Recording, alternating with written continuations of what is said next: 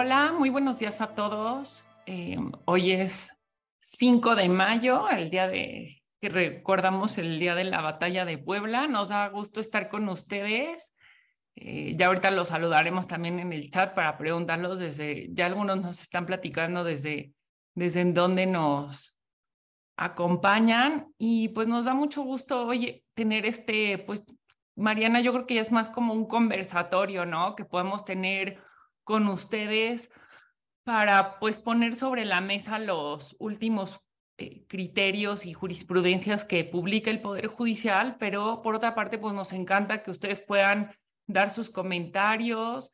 De hecho, pues tenemos toda la disponibilidad para, para abrir su micrófono, incluso su cámara, si, si ustedes así lo, lo, lo quieren. Entonces, pues conforme vayamos avanzando en la plática, siéntanse con la libertad de, levantar la mano o de en el chat también poner los que quieren comentar algo. Y la verdad, creo que esto ayuda mucho más a la reflexión y a poder em, llevar estos temas ya con un enfoque práctico, ¿no? De por sí los precedentes, pues ya es una em, dimensión eh, práctica de la legislación, de nuestras normas jurídicas, pero sin duda el comentarlo y platicarlo pues nos ayuda a aterrizarlo mucho más. Y bueno, pues le doy también la bienvenida o el saludo a Mariana. Buenos días, Mariana.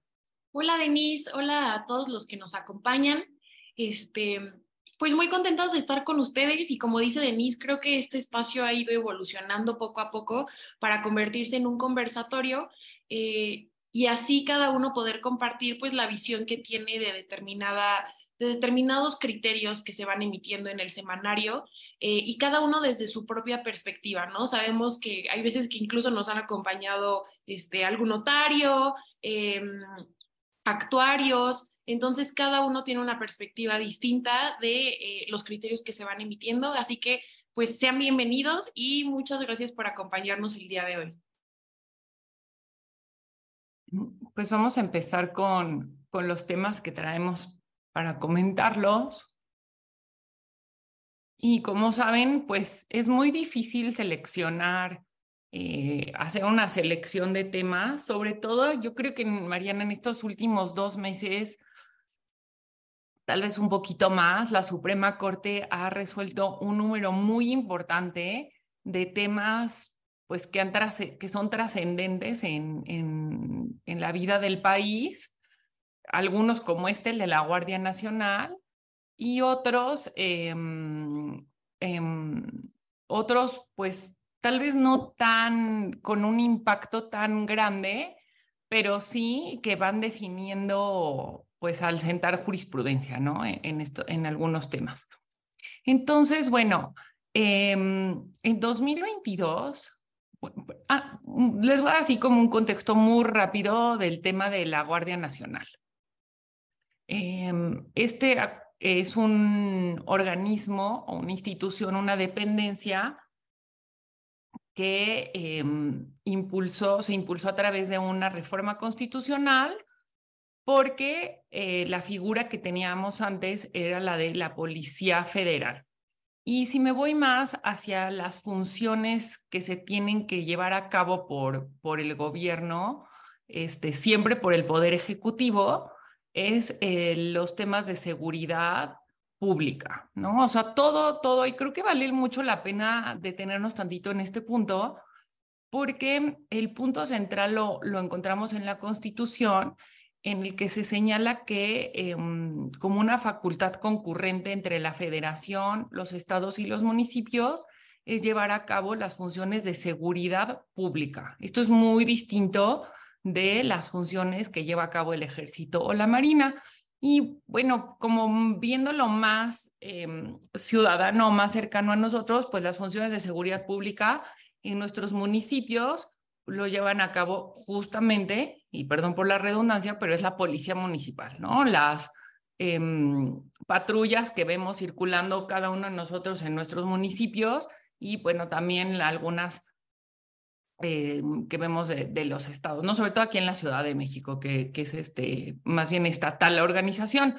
Ahora también hay una policía o una entidad que tiene que llevar a cabo estas funciones de seguridad pública a nivel federal y estas están relacionadas 100% con los delitos del orden federal. Eso está definido en el Código Penal Federal y son, es esta Policía Federal, ahorita lo voy a llamar así, quien tiene que pues, llevar a cabo la, la, la, las funciones que establece la Constitución relacionado con estos delitos. Entonces, antes teníamos la Policía Federal, con este gobierno se reforma la Constitución y se cambia de nombre y se cambia también parte de la estructura, pero bueno, el nombre ahora es Guardia Nacional, pero al final las funciones son las mismas. Y pues desde, desde el origen de, realmente este ya es un tema, no es nuevo, las funciones de seguridad pública las lleva a cabo el Poder Ejecutivo y por tanto, eh, pues tienen que quedar a cargo del el Poder Ejecutivo y en este caso, pues por, en la Secretaría del Ramo, que es la Secretaría de, las, de Seguridad Pública, ¿no? Ahora se estableció como, esto, esto se hizo desde 2019, la reforma constitucional, y en 2022 se hizo una segunda reforma, ahora legal, en donde se modificaron aspectos eh, pues centrales de la Guardia Nacional, haciéndola una institución mucho más cargada hacia el orden militar. Y ahí son varios aspectos, ¿no? O sea, quién dirigía la Guardia Nacional, quién nombraba la comandancia de, de o, los elementos de, de, dirección de la Guardia Nacional y también cuál era la naturaleza eh, de los miembros que iban a integrar esta Guardia Nacional. Cuando en 2019 se hizo la reforma constitucional, se estableció un periodo de transición y se dijo, vamos a transferir elementos del, ejército y de la marina a la Guardia Nacional y ahí quedó un tema pues que dio lugar a varios precedentes. De hecho, Mariana y yo los hemos comentado en el blog porque quedaba la duda si estos militares que se habían transferido a la Guardia Nacional mantenían su calidad de militares o se les debería tratar como civiles. Quienes ya lleven, pues no sé, yo, yo la verdad no, recuerdo el año, pero sí más de 20, 30 años en, en, este, en estos temas o quienes les interesen estos temas, saben que un tema que llegó a la corte y, bueno, tribunales y corte, y, y que llevó tiempo definirlo, era quién tenía que juzgar a los militares. Y todo este tema de la definición del fuero militar, porque pues los militares tienen sus propias leyes, sus propios tribunales, quienes eh, los regulan y juzgan y después los sancionan, pero cuando están actuando como civiles, o sea, como no militares, veámoslo de esa manera, em, pues ya ha quedado muy definido que cuando un militar está realizando acciones o actuando en lo individual como un civil, no debe estar sujeto al fuero militar. Entonces, esta, esta reforma legal llega al pleno de la Suprema Corte por una acción de inconstitucionalidad que promovió un grupo de senadores bajo el argumento de que esta ley, estas, estas reformas legales, que son a varias leyes, eran contrarios a la, a la Constitución, y aquí hago otra vez el énfasis, eh, a la Constitución reformada en 2019. ¿no? O sea, no es como que sea contrario a algo muy lejano, a un texto constitucional muy lejano, sino es 2019. Y como ustedes saben, pues la constitución es eh, pues el tope, el de en cuanto al, a la validez de nuestro ordenamiento jurídico y las leyes no pueden exceder o modificar lo que ya está establecido expresamente en la constitución. Y por eso el Pleno de la Suprema Corte eh, declaró la inconstitucionalidad de, o la invalidez más bien de ciertas eh, normas que fueron reformadas, ciertas leyes. Uno de ellos pues señala que la dirección de la Guardia Nacional definitivamente tienen que ser la Secretaría de, la, de Seguridad Pública, que es una secretaría que es parte del gabinete del presidente López Obrador. Y este es eh, como la línea de mando, ¿no? Es el, la cabeza del Ejecutivo, la Secretaría de Seguridad Pública y después la Guardia Nacional. Y por tanto el ejército no puede estar en medio de este organigrama de ninguna manera, por lo que hace a la dirección de la Guardia Nacional y tampoco al nombramiento de la comandancia, que es un órgano de gobierno dentro de la Guardia Nacional, ¿no? Entonces, con la reforma de 2022 ya se habían hecho algunos cambios institucionales, ahora con esta modificación se regresa a lo que ya había estado establecido en la Constitución, ¿no? Y bueno, desde ese punto de vista es un acierto, porque pues nuestra Constitución es la, la norma suprema, la norma fundamental. También en ella están consagrados todos los derechos humanos y realmente es, queremos todos, o sea, es un, es un tema de voluntad, yo creo, de todos que se cumpla la constitución a su cabalidad, ¿no? Y finalmente, en cuanto al fuero militar o cómo debían ser tratados los militares o los elementos de la Marina que actualmente forman parte de la Guardia Nacional, se confirmó que ellos tienen una naturaleza de civiles, no van a ser juzgados por leyes militares ni por tribunales militares, porque como si fueran, se modificó su adscripción, las funciones que realizan son civiles, son de seguridad pública y por lo tanto no podrán estar sujetos al fuero militar. Como ven, no tenemos una tesis porque no la hay, es un comunicado de prensa que se publicó eh, la ejecutoria tendrá que publicarse en el, en el diario oficial, lo cual todavía no ha sucedido. Y además, por último, se estableció que todas las modificaciones eh, estructurales o operativas se tendría hasta enero de 2024 para hacer los cambios, porque es como echarle como rewind o reversa a, los cambios que se, ya se habían hecho pues, en toda la organización de, de esta dependencia. Y Mariana, no sé si tú quieres agregar algo para después pasar a nuestro siguiente tema. Este, sí, nada más comentarles, yo creo que Denise lo explicaste, lo explicaste muy bien, es un tema muy complejo y lo que sí sabemos es que respecto de la Guardia Nacional, pues este, han seguido las impugnaciones, respecto de las reformas, entonces pues estaremos este, al pendiente de lo que se vaya resolviendo por la Corte. Y ahora pasamos a nuestro siguiente tema.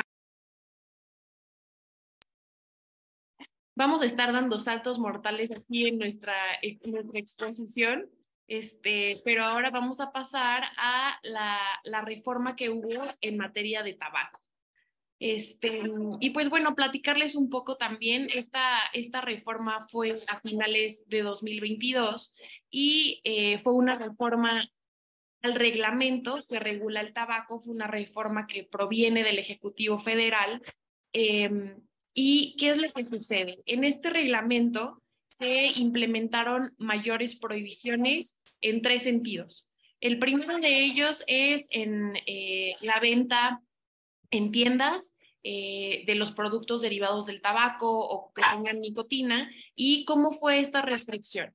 En la venta en tiendas se, eh, se restringió para que ahora no puedan estar exhibidos de ninguna forma, es decir, ni de forma directa ni de forma indirecta los productos del tabaco. Em, y eh, también se restringió el consumo en vías públicas. Este, de modo que eh, únicamente se puede fumar prácticamente en, en, la casa de uno, en casa de los amigos, eh, de modo que no se pueda fumar en lugares públicos como puede ser, por ejemplo, las playas, lugares donde haya convivios, como pueden ser espectáculos públicos. Es decir, estamos viendo una restricción a em, a los lugares en donde puede consumirse estos productos derivados del tabaco o que tengan nicotina. Y en tercer lugar, se hizo una prohibición respecto de eh, el consumo también en los restaurantes, ¿no? En el mismo sentido que el consumo en vías públicas. Ahora los restaurantes que decían tener un área para fumar, pues van a tener que tener un área designada que se encuentre al aire libre y que cumpla con determinados requisitos. Uno de ellos es, por ejemplo, el que este lugar eh, no, se, no, no se pueda dar el servicio de alimentos ni bebidas eh, y pues tenga que estar de, de, forma independiente, es decir, no se deba de pasar por ese lugar o ese sitio para poder ingresar a la zona donde sí se presten los servicios de comida y de bebidas. Este, entonces, pues bueno, vemos estas, estas mayores prohibiciones, pero la, la pregunta que queremos plantearles es, eh, este reglamento amplía las restricciones que están previstas en la ley, eh, pues nosotros eh, sabemos de este principio de reserva de ley y pues esta es una de las preguntas que se plantean porque este, este reglamento, esta reforma al reglamento, pues ya fue sujeta de varias impugnaciones, es decir, varios juicios de amparo que se promovieron pues cuestionando esta, esta reforma al reglamento por parte del Ejecutivo y de si ampliaba o no las restricciones o las disposiciones previstas en la ley de la materia. Entonces, pues aquí ya llega este caso a tribunales y pues obviamente son los primeros casos que eh, están derivando en criterios eh, de tesis aislada o en criterios de jurisprudencia y en este caso en particular bueno, les queremos platicar de dos asuntos. Eh, ambos lo que se resolvió fue respecto de la suspensión, es decir, las personas que impugnaron esto fue... Em, disculpen, disculpen a mi perro, por favor. O si quieres, Mariana, yo puedo seguir y, y ya ahorita lo retomamos. Ok, está bien. Sí, Aquí el, punto es el, tema del principio eh, de seguridad jurídica y de legalidad, porque la ley eh, para el control de tabaco ya establece una regulación muy específica, tanto para quienes eh, producen estos productos, vamos a decir cigarros, que creo que es lo más fácil, quienes producen este, todos los cigarros, quienes lo venden y también eh, los restaurantes, ¿no? Donde se, donde se consume eh, sobre todo el tema de los cigarros. Estas disposiciones legales obedecen a un em, convenio internacional que firmó México y firmaron un número muy importante de países que dieron lugar a un cambio eh, pues radical en lo que hace el consumo del tabaco. Y ustedes recordarán, pues cuando empezó toda esta ley de los no fumadores, que los eh, restaurantes pues ya limitaban en dónde se pueda consumir. También esa fue como una primera ola de amparos sobre este tema, pero el punto es que con este reglamento de 2022 se establecen mayores restricciones a los que ya estaban previstos en la ley. Y ese es el punto central. Y el punto que se va a tener que determinar por tribunales si este reglamento excede a lo que ya establece la ley y si es posible que establezca mayores limitaciones, pues sobre todo eh, la, defensa es de los comerciantes, de eh, los productores, porque se limita muchísimo eh, la venta y, el consumo del tabaco, ¿no? Entonces, como decía Mariana, ahorita lo que ya se resolvió es sí, bueno, lo que se ha resuelto, no, no se ha resuelto por completo, pero el punto que se ha resuelto es eh, quienes se fueron al amparo, que fueron los comercios, las tienditas todo, o tiendas grandes, chicas, que venden cigarros y otros productos del tabaco, y los restaurantes. Son como los dos grandes bloques, ¿no? Que, que se fueron al amparo y solicitaron la suspensión para que no se aplicara este reglamento durante el curso o la tramitación del juicio de amparo. No sé, Mariana, si tú ya quieres seguir para comentarnos cuál fue em, la lógica que siguieron en este caso estos dos tribunales que son de los que se publicaron tesis, ¿no? Sí, y una disculpa a todos los que nos escuchan, este, ya controlé a la fiera, Eh, y pues sí, explicarles, como dice Denise, esto refiere a a la suspensión fue analizado simplemente para analizar si se concedía o no se concedía la suspensión. Y en este primer caso que refiere a un tribunal de Nuevo León, lo que se resolvió es que, eh, bueno, en primera instancia lo que se había impugnado porque ven que les hice este recuento al inicio respecto de eh, cuáles eran las restricciones al tabaco que se habían realizado en el reglamento. En este caso, lo que se había impugnado y que estamos viendo aquí en, este criterio es eh, eh, la venta ¿no? Y el expendio de los productos del tabaco. Así que pues probablemente eh, se hizo en representación, pues de aquí, aquí podemos ver una sociedad mercantil en donde se dedicaban pues a la venta de los productos y en tanto se estaba restringiendo para que pues únicamente fuera... Eh, eh, una venta, a la hora que yo leí el reglamento, las modificaciones pude ver que únicamente se va a hacer una lista en donde se diga cuál es el nombre del producto del tabaco, sin hacer una referencia a cómo se ve físicamente. Es decir, está cambiando por completo cómo se venden estos productos en un supermercado, pues ya no vamos a poder ver en la caja del supermercado que en la parte superior vendan como los productos del tabaco, ¿no? Ahora ya nada más es una lista de Excel en donde se pueden ver cuáles son los nombres y esto fue lo que fue impugnado. En primera instancia se le concedió la suspensión provisional y eh, posteriormente pues esto fue impugnado y ya en tribunales colegiados lo que se resolvió es que em, en tanto esté en juego el derecho a la salud, es decir, las restricciones eh, establecidas para la venta de estos productos tienen como finalidad proteger el derecho a la salud. Entonces, aquí lo que se analiza es que como el derecho a la salud debe de ser protegido de forma progresiva, pues eh, no hay lugar para sostener una suspensión en contra de esta reforma que favorece el derecho a la salud.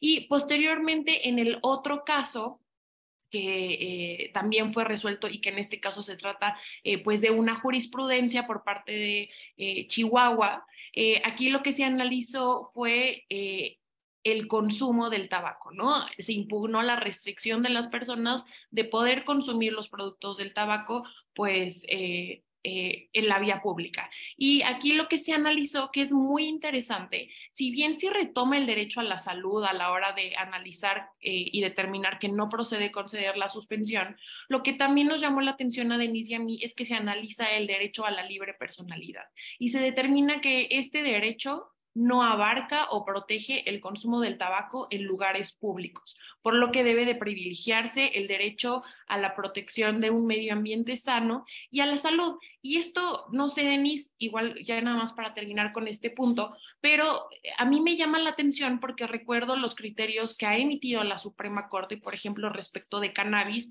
y de cómo el derecho eh, a la libre personalidad eh, ha sido un punto clave para determinar, por ejemplo, el consumo del cannabis, ¿no? Eh, y de ir eliminando las restricciones que hay para su consumo. Entonces, aquí lo que vemos, pues, es, es otro, el otro lado de la moneda o otra forma de abordar estos problemas que sin duda aún falta mucho porque se resuelvan, pero sí, sí hay eh, como una contradicción, yo alcanzaría a ver. No sé tú qué opines.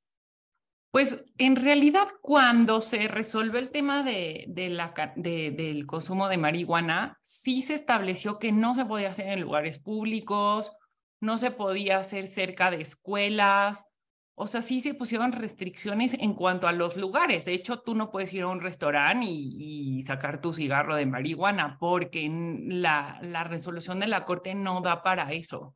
Entonces, yo creo que más bien va como en la misma línea eh, de decir, bueno, tú lo puedes hacer, pero bueno, en tu casa, en, en algún lugar privado, pero no en un lugar público, ¿no? Porque eso no lo ha, no, no, no ha sido el criterio em, de la Corte. Ahora, solo como para cerrar, estos criterios están en contradicción de tesis porque hay, em, si ustedes los buscan en el, en el semanario judicial, van a encontrar siempre abajo de los precedentes, de los criterios que se publican cuando ya hay una contradicción em, denunciada. Eh, ahí se señala, se dice, este criterio está contendiendo contra otro y está pendiente de definición. Entonces, Por lo tanto, esto quiere decir que hay otros tribunales que sí concedieron la suspensión, por una parte, y luego justo esta semana, eh, pues en, lo comentamos dentro de nuestro despacho, ya se emitió un, una sentencia por un juez eh, federal, un juez administrativo de la Ciudad de México, en donde concedió el amparo este, en contra de este reglamento por considerar que excede las disposiciones de la ley. Entonces, bueno, esta es el primer, la primera sentencia que nosotros conocemos ya de fondo. Eh, por supuesto que no hay un criterio publicado porque pues todavía falta que esto sea revisado por un tribunal colegiado, pero sí vemos que en la parte de la suspensión se analizó como este tema del derecho a la salud, el derecho eh, como, como decía Mariana, ¿no? O sea, todo el tema de los derechos humanos, eh, sobre todo el derecho a la salud, pero yo creo que ya cuando se resuelva sobre el fondo, pues va a pesar más el tema del principio de, la, de legalidad y de seguridad jurídica, ¿no? Entonces, este, bueno, pues ahí vamos cerrando con este tema. Aprovecho, Rodrigo Pérez Salazar nos pregunta si ya se es en relación con el tema de la Guardia Nacional, si ya se publicó o si ya la Corte envió la ejecutoria que resuelve la, acción de inconstitucionalidad al diario oficial, pues ese detalle no, la verdad no tenemos el conocimiento si ya se envió. Sí está publicado, eh, y si quieren ahorita yo les mando la liga, em, como el proyecto que se discutió, que pudo haber tenido algunas modificaciones de, derivado de la, de la discusión, pero ahorita se las comparto en el chat. Em, cuando son asuntos relevantes o de interés nacional, pues los ministros tienen la obligación de publicar el proyecto ejecutoria y esto sí, sí lo podemos ver, ¿no? Y creo que pues ya pasamos al siguiente tema, Mariana, porque todavía tenemos otras cosas que queremos comentar con ustedes. Este asunto que resolvió la primera sala en jurisprudencia eh, realmente también establece una nueva dimensión en cuanto a em, la reparación integral del daño. Recuerden que eh, en materia civil, y quienes litigan en este tema lo, lo saben muy bien, eh, pues el Código Civil regula la responsabilidad objetiva y subjetiva, que es pues esta obligación que tiene la persona que causa o provoca un daño a otra tiene que reparar em, las afectaciones que le causó. Esto está regulado en el Código Civil y en la vía civil y, en caso de que suceda, pues tiene que eh, iniciarse un juicio por esta vía. Pero em, hay casos en donde eh, los hechos que causaron la afectación también configuran un delito. Y este es el caso, ¿no? Entonces, en este caso, una persona que era padre de familia sufrió un accidente y perdió la vida. Entonces, quien provocó el accidente, pues fue llevado a juicio, a un proceso penal por el delito de homicidio y bajo el nuevo sistema de justicia penal se llegó a un acuerdo reparatorio. Este proceso, este, este nuevo medio para, para seguir un proceso penal es cuando la persona que cometió el delito acepta su culpabilidad y esto eh, ayuda a que pueda tener una pena reducida y además eh, tiene que cubrir o reparar los daños causados a la víctima en la vía penal. Eso, esto es parte como del nuevo sistema penal. Ahora el punto y la pregunta es si ya se obtuvo una indemnización en la vía penal, si también se puede reclamar los daños causados en la vía civil. En este caso, la viuda fue quien demandó, ya una vez habiendo el acuerdo reparatorio en la vía penal, también demandó en la vía civil, eh, pues los daños provocados. Y pues, en esto podemos pensar era la esposa y los dos hijos, ¿no? Entonces, pues también en este, en el caso de materias civiles, pues todo lo que dejó de percibir la persona por haber muerto, el tener que sacar adelante a los, a los hijos si eran sus dependientes económicos al 100%, etcétera. El primer, la primera em, sentencia que recibió este asunto en la vía civil obedecía al criterio que, que estableció la Suprema Corte en 2014. En 2014 hay un criterio, una jurisprudencia que definió este tema y que dijo, si una persona ya recibe una indemnización en la vía penal, ya no va a poder ir a la vía civil para recibir una segunda indemnización, porque eh, pues sería como pagar dos veces por los mismos hechos, ¿no? Y, y hacía una puntualización que decía, bueno, si en la vía civil puede obtener una indemnización mayor, entonces vamos a tomar la de la vía civil, le vamos a restar, se va a restar lo que ya recibió por indemnización en la vía penal y solamente se le va a cubrir la diferencia. Pero este criterio con esta jurisprudencia que les vamos a decir se queda completamente atrás, o sea, se le da como carpetazo la primera sala hace una reinterpretación de la reparación integral del daño y esta parte de, del tema integral es, eh, pues es central en la discusión de este tema porque es el eje que ha llevado a la Corte a ampliar la protección a las personas que resienten una afectación en, en, cualquier sentido, ¿no? En su vida personal, un daño moral, etcétera y de hecho reconoce como derecho humano este tema de la reparación integral.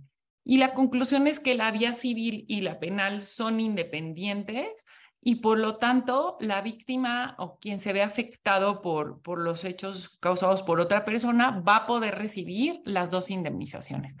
Aquí les voy a mostrar rápido las dos eh, precedentes que, o las dos jurisprudencias que se publicaron, incluso en el rubro o en el título, ustedes pueden ver cómo dice interrupción de la jurisprudencia 43-2014. Entonces es bien importante que lo tengamos esto en, en el radar porque pues es un, un, un cambio total, ¿no? En este tema y habla que la reparación integral es un derecho humano irrenunciable y que por lo tanto puede em, demandarse también en la vía civil, no obstante que, que ya haya recibido una indemnización en la vía penal. Otro punto así rápido que les comento es que cuando la primera sala emitió la jurisprudencia de 2014, pues no estaba en vigor el nuevo sistema de justicia penal, ¿no? No existía esta forma de terminar un proceso penal por la vía Em, de un acuerdo reparatorio. Entonces, bueno, eso también llevó a la Corte a hacer una nueva interpretación. Y por otra parte, em, aquí habla de cómo em, pues los acuerdos reparatorios son los que ponen fin a la acción penal, pero no son o su función no es la de resarcir completamente los daños que resintió Em, la persona afectada o, sus familiares cuando sí están en línea directa, ¿no? Nosotros platicamos eh, también esto en nuestro blog. Si les interesa, eh, este es un blog que ya, ya publicamos ya hace unas semanas, pero ahí em, realmente nos interesó mucho el voto particular que en 2014 eh, publicó el ministro José Ramón Cosío Díaz, porque en esos años, en ese año, el ministro Cosío ya tenía un criterio en el sentido en el que, el que ahora adoptó la primera sala. Y realmente es muy interesante su voto particular porque se pueden ver con mucho más detalle por qué es importante y por qué sí debe de eh, aceptarse que por las dos vías se pueden o se debe reparar los daños causados. Y Mariano, no sé si tú quieras agregar algo más.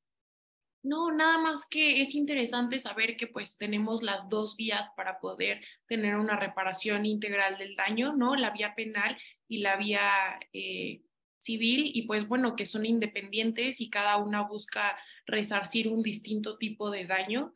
Entonces hay que tomarlo en cuenta a la hora de que pues busquemos esta reparación.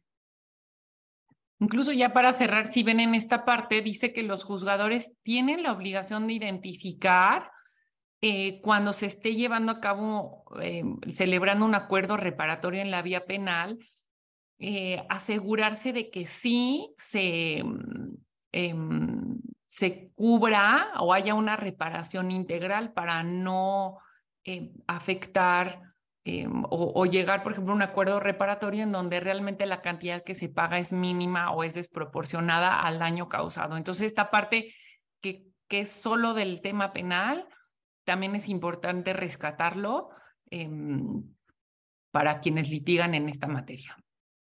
De acuerdo, y por ahí teníamos eh, un, un, comentario o una pregunta sobre el tema anterior. Nos preguntan si en una carpeta de investigación se puede establecer que exista una reparación integral y poder demandar por el daño moral en la vía civil. Pues, Denise, salvo tu mejor opción, yo creo que em, como lo estábamos comentando, pues se trata de, tienen finalidades distintas o alcances distintas eh, la reparación del daño en cada una de estas vías. Eh, una de ellas es, eh, pues, por literal la comisión de un delito y la otra va enfocado más hacia la afectación que tuvo en la persona. No sé tú cómo, qué enfoque le darías. Justamente el daño moral en la vía para reclamarlo es la vía civil. Entonces, definitivamente sí, y bajo estas nuevas dos jurisprudencias de la Suprema Corte, debe ser así, ¿no? O sea, se sigue por la vía penal el tema de la reparación integral en la vía penal, pero eh, también se va a seguir en la vía civil y por supuesto que se podrá incluir el tema del daño moral. Y justo en esta última parte de la tesis, ahí decía que eh, cuando se trata de medios autocompositivos, como es la, eh, pues llegar a un acuerdo reparatorio, en ese caso, pues los jueces también deben de velar para que esta reparación pues sea proporcional, ¿no? Para que tampoco haya excesos. Y ahora pasando a nuestro siguiente tema, también muy interesante, este, este es sobre la violencia digital. Entonces, em, es un, es un caso que llegó a tribunales, se resolvió en tesis aislada. Eh, lo interesante de este caso es que toca la violencia digital, trae este tema a los tribunales y como ustedes recordarán, pues este tema de la violencia digital eh, fue planteada a través de la ley Olimpia, ¿no? Em, una, una mujer que en 2014 pues sus fotografías íntimas fueron compartidas por su pareja, su entonces pareja, sin su consentimiento eh, y pues ella acude al Ministerio Público y en el Ministerio Público pues se da cuenta de que no existe como tal un tipo penal que, que proteja, que la proteja a ella por esta, este comportamiento. Entonces, esto se fue tipificando poco a poco en los estados de la República, podemos encontrar este tipo penal en los códigos penales. Em, ¿Y a qué se refiere? No? La violencia digital refiere pues a todas estas acciones que difundan o expongan o reproduzcan, eh, entre otras cosas, pues imágenes eh, de una persona o videos o audios de contenido sexual íntimo sin su consentimiento a través, pues ya sabemos, ¿no? De medios tecnológicos, eh, atentando pues contra varios derechos de la mujer o de la persona que, cuyas fotografías íntimas están siendo compartidas. Entonces, con este contexto o estos antecedentes, déjenme platicarles los hechos del caso. Eh, en este caso se trata eh, pues de una mujer cuyas fotografías íntimas fueron distribuidas por la persona a quien se las compartió y em, ella demandó en la vía civil la reparación del daño moral y pues obtuvo una sentencia favorable. Eh, esta sentencia favorable en primera instancia fue impugnada por la contraparte eh, y en segunda instancia la corroboraron, es decir, que sí condenaron a la reparación del daño moral a esta persona que había distribuido las fotografías. Y lo interesante en este caso eh, no es que hayan cambiado el sentido de la sentencia de primera instancia, sino más bien que le dio la oportunidad a los magistrados de analizar cuáles son las obligaciones que deben de cumplir los jueces eh, a la hora de que reciben un caso sobre violencia digital. Entonces, eh, en primera instancia se determinó que pues los jueces deben de juzgar con perspectiva de género y proteger estos derechos que son la vida privada y la propia imagen. Ahora, el segundo tema que la verdad a mí se me hizo sumamente relevante es que se determina que el compartir una fotografía íntima no da derecho a quien la recibe a difundirla. Y para aquellos que hayan estudiado los derechos de la privacidad, em, pues se darán cuenta que normalmente o como anteriormente se había analizado es que em, cada uno, cada persona delimita cuál es el alcance o la protección de su privacidad dependiendo de las cosas que comparte o decide no compartir.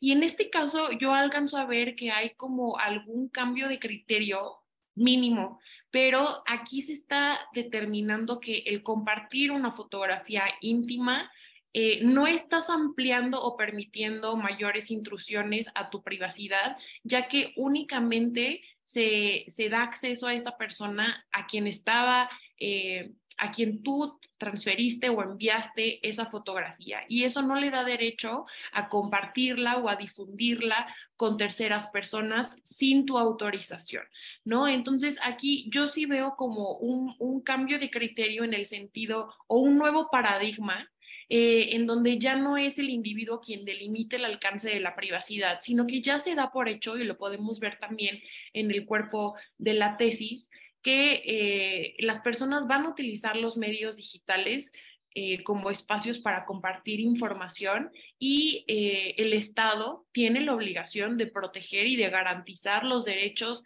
de estas personas protegiendo una interacción privada, ¿no? Entonces, sí, veo que esto implica el inicio de un cambio de paradigma en cuanto a la protección que se le debe de dar a los contenidos que compartimos, eh, pues incluso por estos medios eh, tecnológicos, ¿no? Como puede ser por WhatsApp o puede ser a través de algún chat.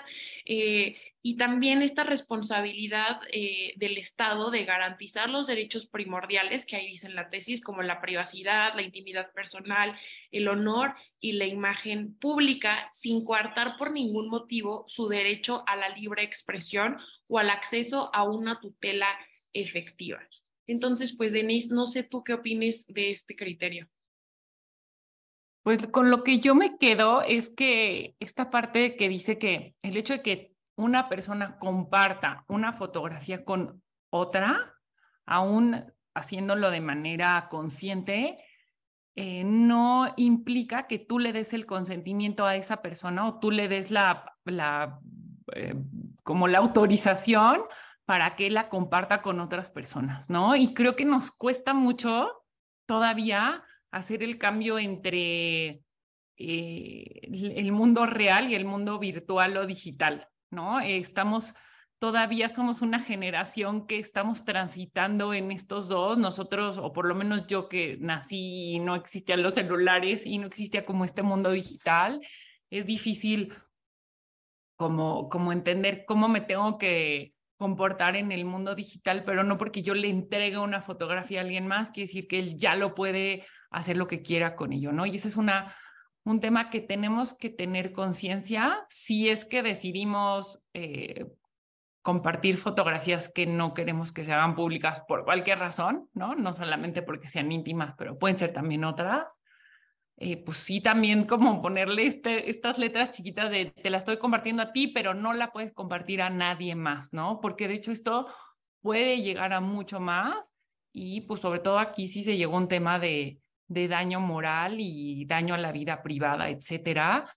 Y pues seamos también más cuidadosos, pero también seamos más conscientes de nuestros derechos, ¿no? Yo creo que es por eso quisimos platicarlo con ustedes, porque vemos que es un tema muy práctico. También quienes tengan hijos, hijas, creo que es un tema muy, muy bueno para, para comentarlo y empezarlos a ser conscientes eh, de las dos caras de la moneda, o sea, tanto cuando ellos comparten material o fotos o también cuando lo reciben, ¿no? Que sepamos que no podemos eh, disponer libremente de, de, ese material o de esas fotografías. Y Denis, como decías, la verdad sí es sorprendente que unas actuaciones en un mundo virtual, como puede ser el recibir o compartir fotografías digitales, tiene repercusiones en el mundo real, ¿no? Entonces, también estamos viendo con este criterio cómo se van ampliando las fronteras jurídicas y el alcance de los derechos, como en este caso el derecho a la privacidad, para proteger a las personas tanto en el mundo real como en el mundo virtual y como tú decías, Denise, pues esta frontera se está, cada vez está borrando un poco más. Sí. Y vamos a este tema en materia penal. eh, lo resolvió también la primera sala de la Suprema Corte. Es un tema, es un asunto reciente, todavía no, no hay una ejecutoria, perdón, sí hay una ejecutoria. De hecho, hay una, se los vamos a compartir también ahorita un el proyecto que se votó, pero no hay una jurisprudencia publicada. Discúlpeme ¿eh? por, por ahí hacerles la precisión. Pero el punto central es cuándo una persona puede tener acceso a la carpeta de investigación que lleva el Ministerio Público. Y ahí les voy a poner el ejemplo para entenderlo bien claro, ¿no? O sea, por ejemplo, puede ser que a mí ya me están buscando los policías, me vienen a buscar el MP o policías, por ejemplo, de, municipales o estatales para decirme, oye, este, queremos información tuya o sabemos que hay una carpeta de investigación, pero de que yo me entere que hay una carpeta que me están investigando por un delito, a que yo pueda tener acceso a la carpeta de investigación, pueden pasar meses o años, ¿no? Y este ha sido un problema recurrente que enfrentan pues las personas que están siendo sujetas a una investigación en materia penal y bueno, también sus abogados, ¿no? Incluso Está muy, muy interesante la reflexión que hace la ministra Ríos Farhat, que es la ponente en este caso, de cómo esta situación se ha prestado a extorsión por parte de algunos, no quiero generalizar, pero en algunos casos, en donde el Ministerio Público va con las personas y le dice, oye, hay una carpeta de investigación, te están investigando y si quieres que esto se detenga, pues nos tienes que dar dinero. Y como la persona no puede tener acceso a la carpeta por eh, las restricciones que han existido y em, la limitación en los supuestos en los que puedes eh, solicitar que se le dé, deje leer, conocer la carpeta, pues esto se presta a pues una práctica que, que se ha desvirtuado por completo, ¿no? Entonces aquí el punto es, eh, pues queda muy claro que cuando a una, cuando ciertos casos en que se, sí o sí se tiene que dar acceso a la carpeta de investigación, que esto es cuando se le detiene a una persona, em, pues ya se le detiene, se le consigna, se le lleva ante el Ministerio Público y es ahí donde puede tener, em, eh, ya tiene acceso a la carpeta de investigación o bien si se le cita para eh, comparecer justamente ante el Ministerio Público, aunque no esté en calidad de detenido, pero si se le cita, ¿no? Ahí ya va a poder eh, verlo. O también si comete pues el delito en flagrancia, pues ya desde ese momento, si se le detiene, pues ya va a tener, em, em, poder tener acceso a la carpeta de investigación, pero en todos esos casos ya está eh, pues sujeto a disposición del Ministerio Público. Y aquí en este caso se analiza cuando la persona todavía no llega a ese punto. Y aquí, justo en los hechos lo vemos, ¿no? Unos policías van al domicilio de una persona, no lo encuentran, hablan con la vecina y le dicen, oye, este, estamos buscando al señor em, Juan López y este, no, no está. Bueno, queremos que le digas que este, se está siendo investigada por un delito y ya. O sea, nada más hasta ese punto. Esta persona va al Ministerio Público, solicita que se le dé acceso a la carpeta de investigación y se le niega porque le dicen, tú todavía no tienes la calidad de imputado, ¿no? Estamos sujetos a la investigación. Está sujeto a una investigación, pero nada más. Entonces la persona no sabe ni por qué delito, ni por qué razón, y tiene que seguir a ciegas y mantenerse así, pues hasta que el Ministerio Público decida ya consignarlo ante un juez.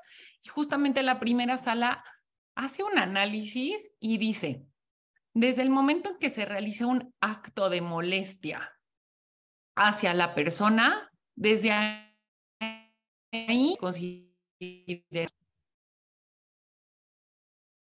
creo que me, me, me, me, corté un poquito, perdón.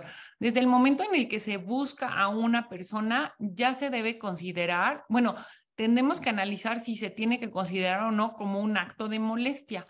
La primera sala no resuelve por completo el asunto, hace solamente la interpretación eh, del código de las disposiciones penales, le deja a, mm, no recuerdo bien si es al juzgado o al tribunal, que ya lo aterrice al caso concreto, pero sí establece este punto importante que dice, desde que se busca una persona, el Ministerio Público, la policía lo está buscando y él se entera de que esto ya se debe considerar como un acto de molestia, cuando ya se le está buscando y se hace de su conocimiento que está siendo una persona investigada y por lo tanto tendría que darse acceso a la carpeta de investigación. Entonces esto definitivamente abre las posibilidades de defensa de los particulares y va a obligar al Ministerio Público a no llevar en una secrecía eh, total eh, la investigación cuando por alguna cuestión decide ya eh, de alguna manera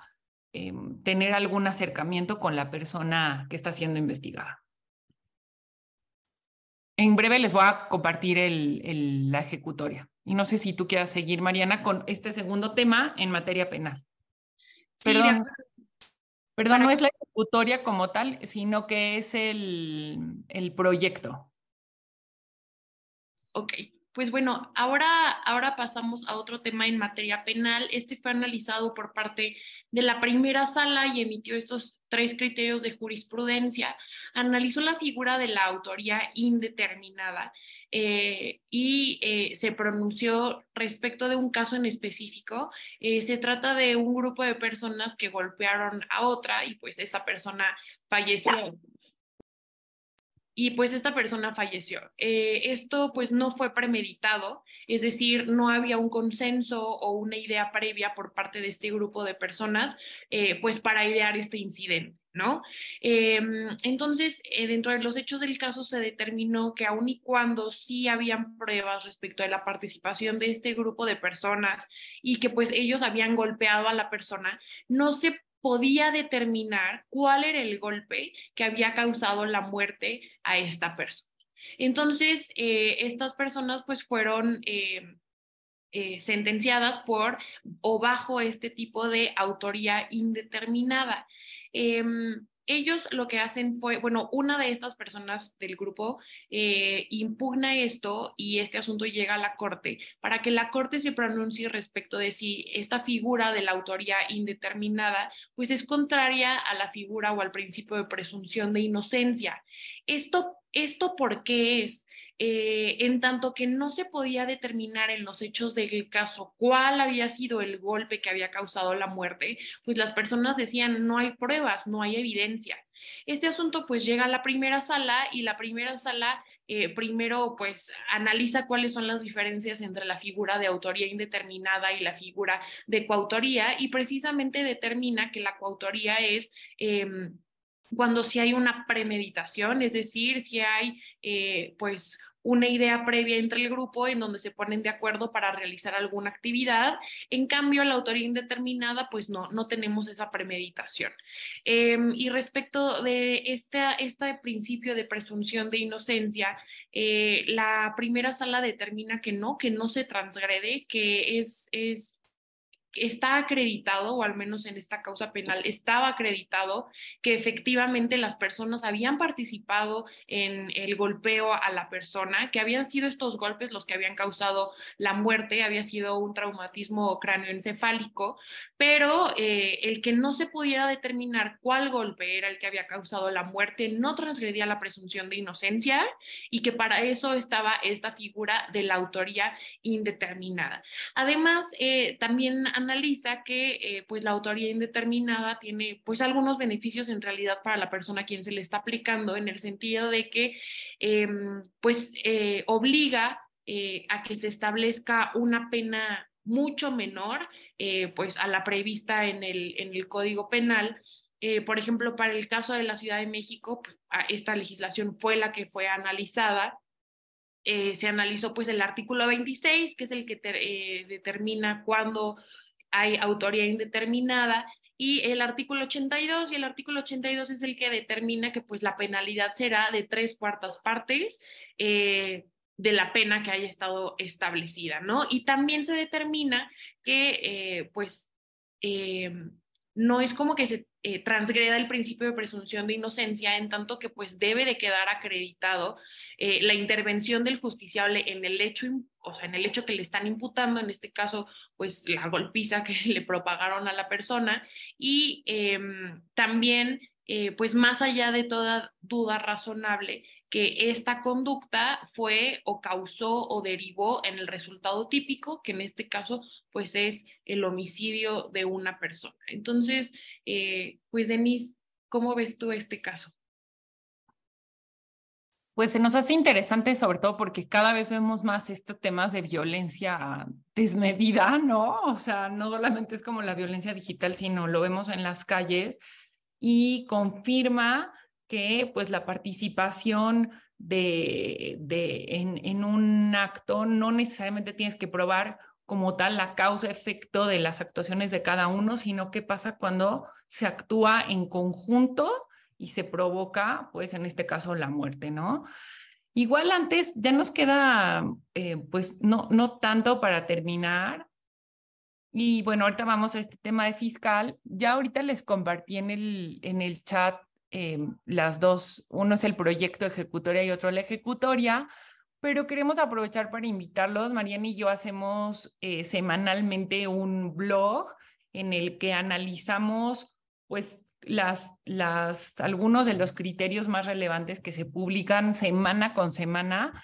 Si ustedes todavía no reciben ese, ese, em, ese perdón, este blog, y, quisieran hacerlo, si nos pueden dejar su nombre y su correo en el, en el, em, aquí en el chat para que nosotros los, los incluyamos en nuestra base de datos y nos va a dar de verdad muchísimo gusto poder compartir con ustedes eh, pues el material que, que nosotros eh, preparamos cada semana y bueno, también tenemos un podcast que ahorita les diremos al final, pero si quieren, este, lo pueden hacer y aquí con gusto nosotros los vamos a incluir para que ya la siguiente semana, este, puede, este, lo puedan recibir, ¿no?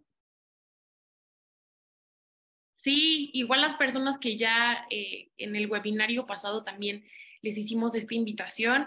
Eh, incluimos sus correos en, la lista de distribución de nuestro blog, pero pues alguno que no le haya llegado, por favor, eh, háganoslo saber pues en este espacio. Sí, y vamos a ir ya cerrando con este tema de materia fiscal. Este, mm, eh, también es un asunto reciente que se resolvió en la primera sala.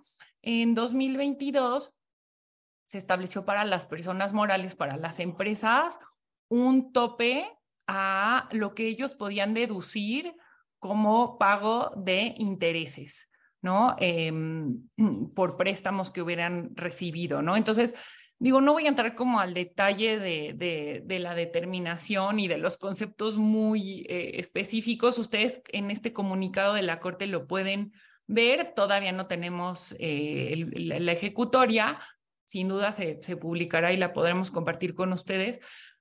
Pero aquí se, em, se promovieron varios amparos sobre este tema porque para determinar em, cuál era el tope, se establecieron como dos em, formas de determinar hasta dónde se podían deducir los intereses. Uno era hasta 20 millones de pesos y el segundo supuesto eran más del 30% de la utilidad fiscal ajustada. Y el punto que se impugnó es que este concepto de utilidad fiscal ajustada es un, era un, fue un concepto nuevo, se introdujo para este tema y la definición de cómo calcular esa utilidad fiscal eh, ajustada fue el punto central de defensa de los contribuyentes, diciendo no existe una seguridad jurídica respecto a la forma en que tenemos, eh, que se tiene que calcular este monto, ¿no? Em, finalmente la primera sala dijo que es un concepto válido, que sí hay, em, la ley del impuesto sobre la renta sí establece los elementos para poder definir esta utilidad fiscal ajustada y por lo tanto, pues con esto se convalidó el tope a las deducciones de intereses que pues estaba vigente desde ya desde más de un par de años, pero bueno, finalmente lo convalidó la, la, la, la, primera sala de la Suprema Corte. Y ahora pasamos a nuestro último tema en materia civil, eh, es respecto de la pensión alimenticia y aquí pues les, les hago la pregunta que se planteó en la primera sala. Em, la persona o el padre o madre que recibe la pensión alimenticia eh, para sus hijos, em, está obligado a rendir cuentas de la administración de esta pensión.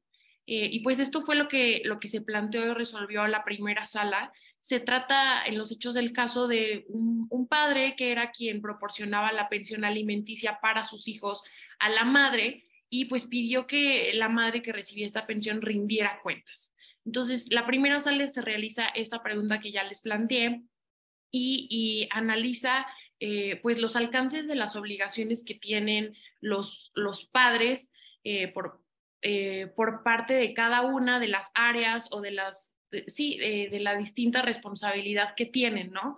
Em, y aquí lo que se determina es que el padre o madre que recibe la pensión para sus hijos, pues no está obligado a rendir cuentas a su expareja de cómo administra este dinero, en tanto que sería irrazonable y desproporcionado, eh, tomando en cuenta pues la naturaleza de, esta institución familiar, ¿no?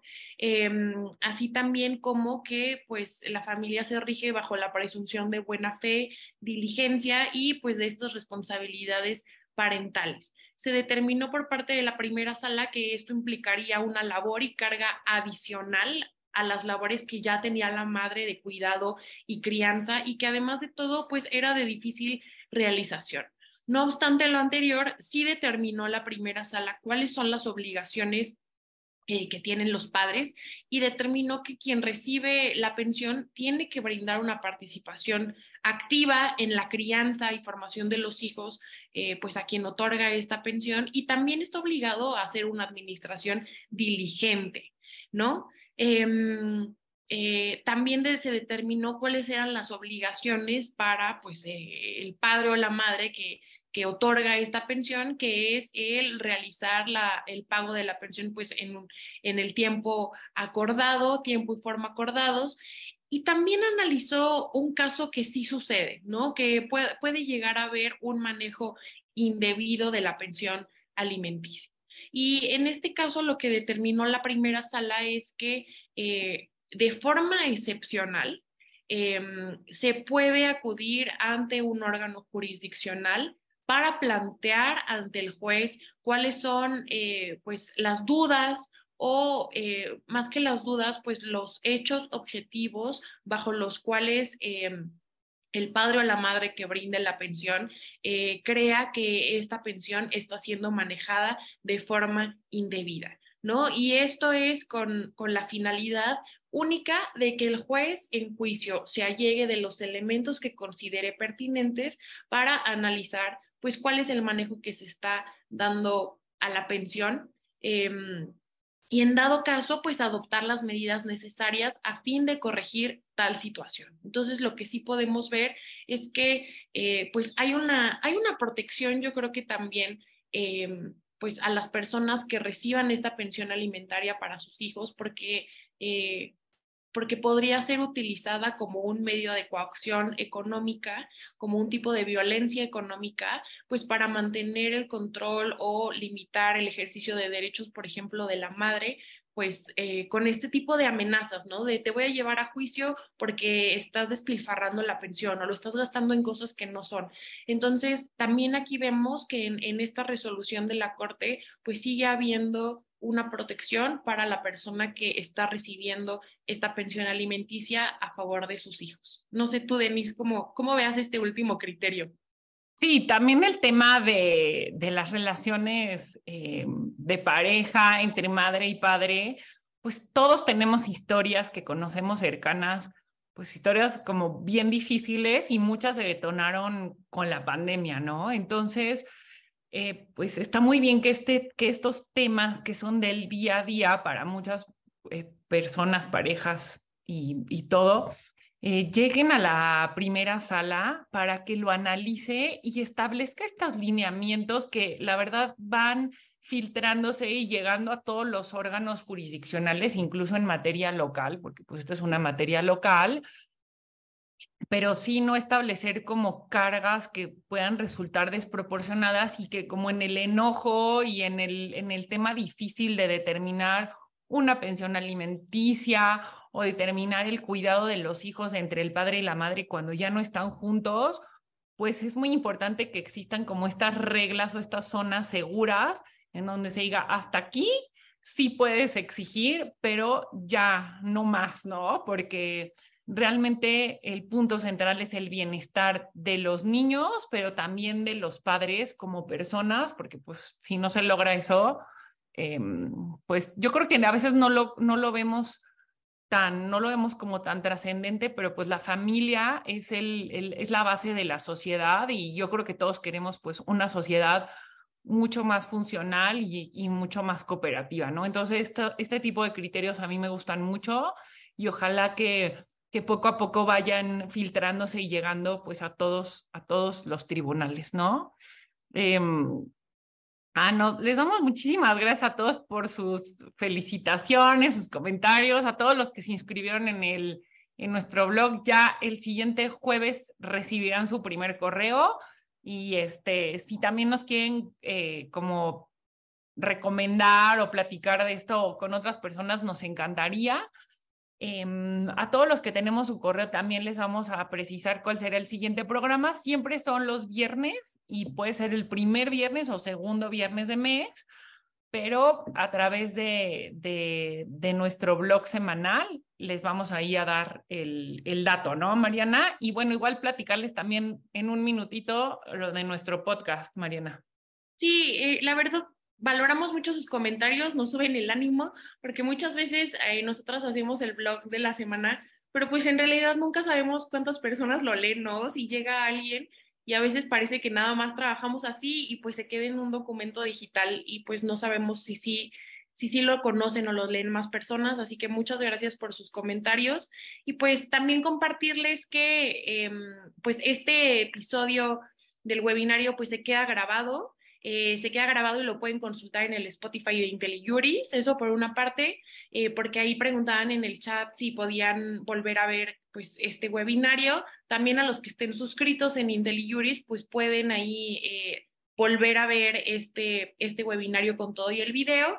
Y también comentarles que eh, aunque este programa es una vez al mes, pues cada semana nosotros eh, sacamos un pequeño podcast, un episodio nuevo eh, del podcast La Voz de los Tribunales que está en Spotify. Este es un podcast de PDA Abogados.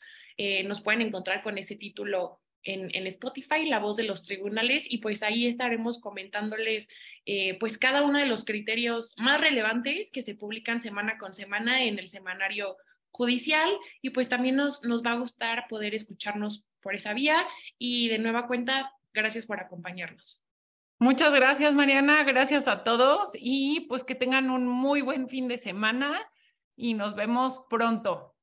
Hasta luego y gracias a todos. La presentación ya se las compartimos, pero si quieren ahorita la vuelvo a mandar para que la tengan todo en este minutito que, nos queda de, de, estar conectados y aquí se las vuelvo a mandar para que la puedan descargar directo del chat o si no, también nos pueden escribir a este correo y este, con gusto les contestamos y les, y les podemos también facilitar el material de otros programas. Pues muchas gracias Mariana, gracias IntelliJuris y nos vemos pronto. Hasta luego.